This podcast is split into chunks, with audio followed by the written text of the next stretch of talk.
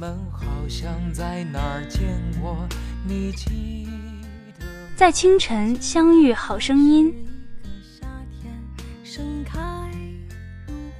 在清晨相遇，好心情。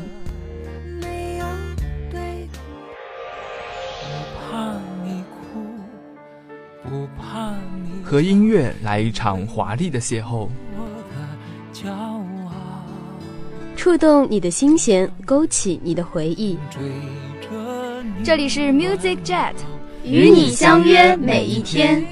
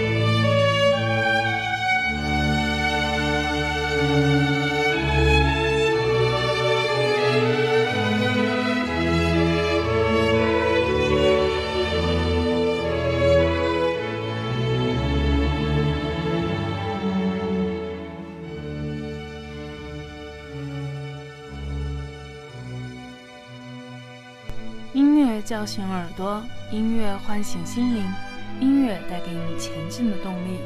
我是播音米粒，我是播音梅格妮。今天为大家送上的是巴赫的音乐作品。今天的第一首歌是 G 弦上的咏叹调，又名 G 弦之歌。巴赫创作于1727年至1736年之间。十九世纪，德国著名小提琴家威廉利对这首作品的第二乐章做了改编，将第一小提琴声部的曲调由 D 大调改为 C 大调。乐器上以小提琴独奏为主，辅以大键琴伴奏，同时又将旋律全部移至小提琴 G 弦上演奏，由此命名为 G 弦上的咏叹调。传说在宫廷舞会上。巴赫的大提琴被做了手脚，除了 G 弦之外，所有的弦都断裂了。当大家准备看巴赫出糗的时候，巴赫仅仅只用了一根 G 弦，就即兴演奏了一首咏叹调。该曲子就是所说的 G 弦上的咏叹调。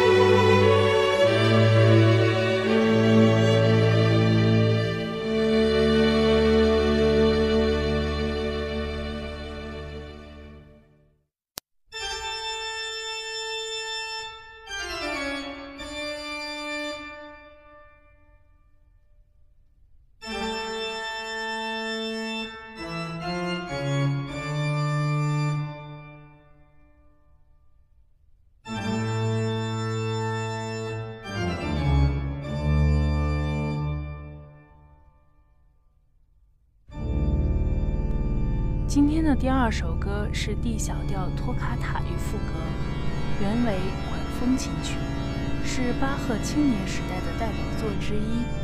后由波兰作曲家斯考托夫斯基改编为管弦乐曲，并由波兰钢琴家、作曲家陶希格改编为钢琴曲。乐曲采用 D 小调四四拍，由下行旋律组成慢拍，影子饱满而有力。为全曲雄伟的气势做了渲染和铺垫，然后乐曲奏出音响宏大的和弦，接着呈现出托卡塔主题。在托卡塔主题结束后，乐曲在上声部出现副歌主题，采用与影子部分相同的音乐素材。随后，副歌主题移至低声部城市，前后反复出现八次。音乐情绪逐步高涨，最后乐曲再现托卡塔部分，以气势宏伟的尾声结束。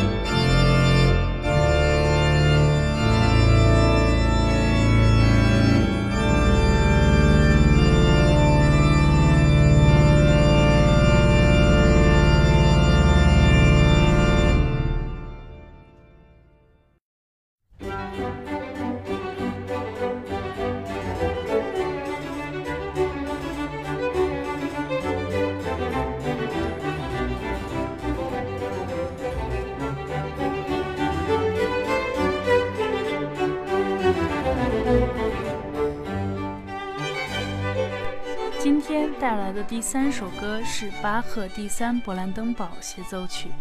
这首作品在乐团编制上没有出现独奏乐器组，除了弦乐组之外，便只有一台羽管键琴。十一人的乐团编制竟被作曲家大胆地分为三个声部，从而以各个声部之间的竞奏演化成了独奏乐器对比的效果。这首作品在结构上也比较独特，只有两个乐章，而巴赫为这两个乐章设计了优美质朴的主题，并用精巧的对位发展手段将其联系在一起。整部作品用如此小巧的编制刻画出相对庞大的效果，实在不能不说是巴赫的独具匠心。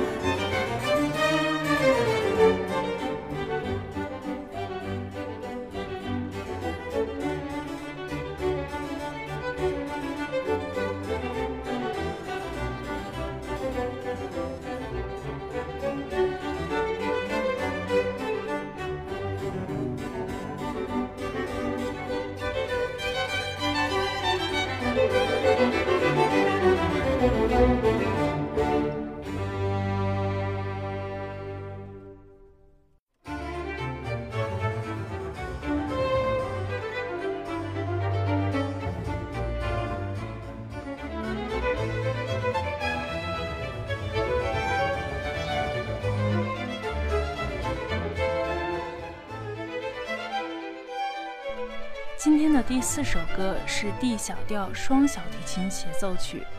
本曲与巴赫的 E 大调小提琴协奏曲经常同时演奏，受到广泛欢迎。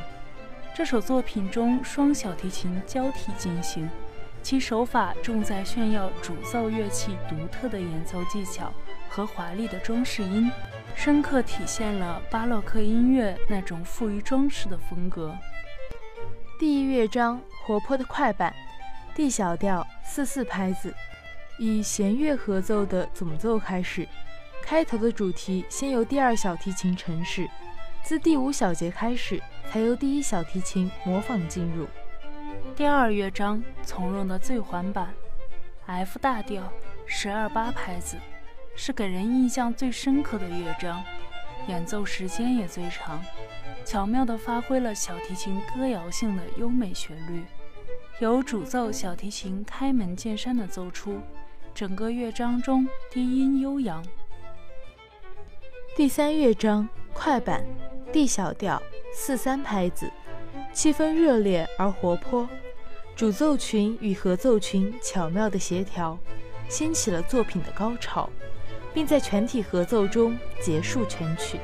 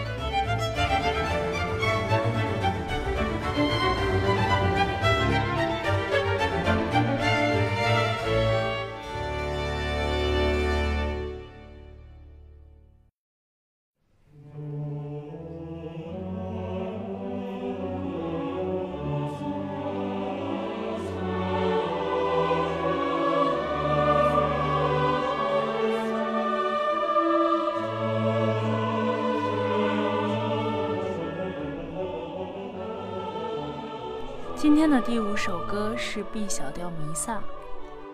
十七世纪末，欧洲出现了一种新的教会音乐，而巴赫的 B 小调弥撒就属于这一种，那就是康塔塔伊弥撒。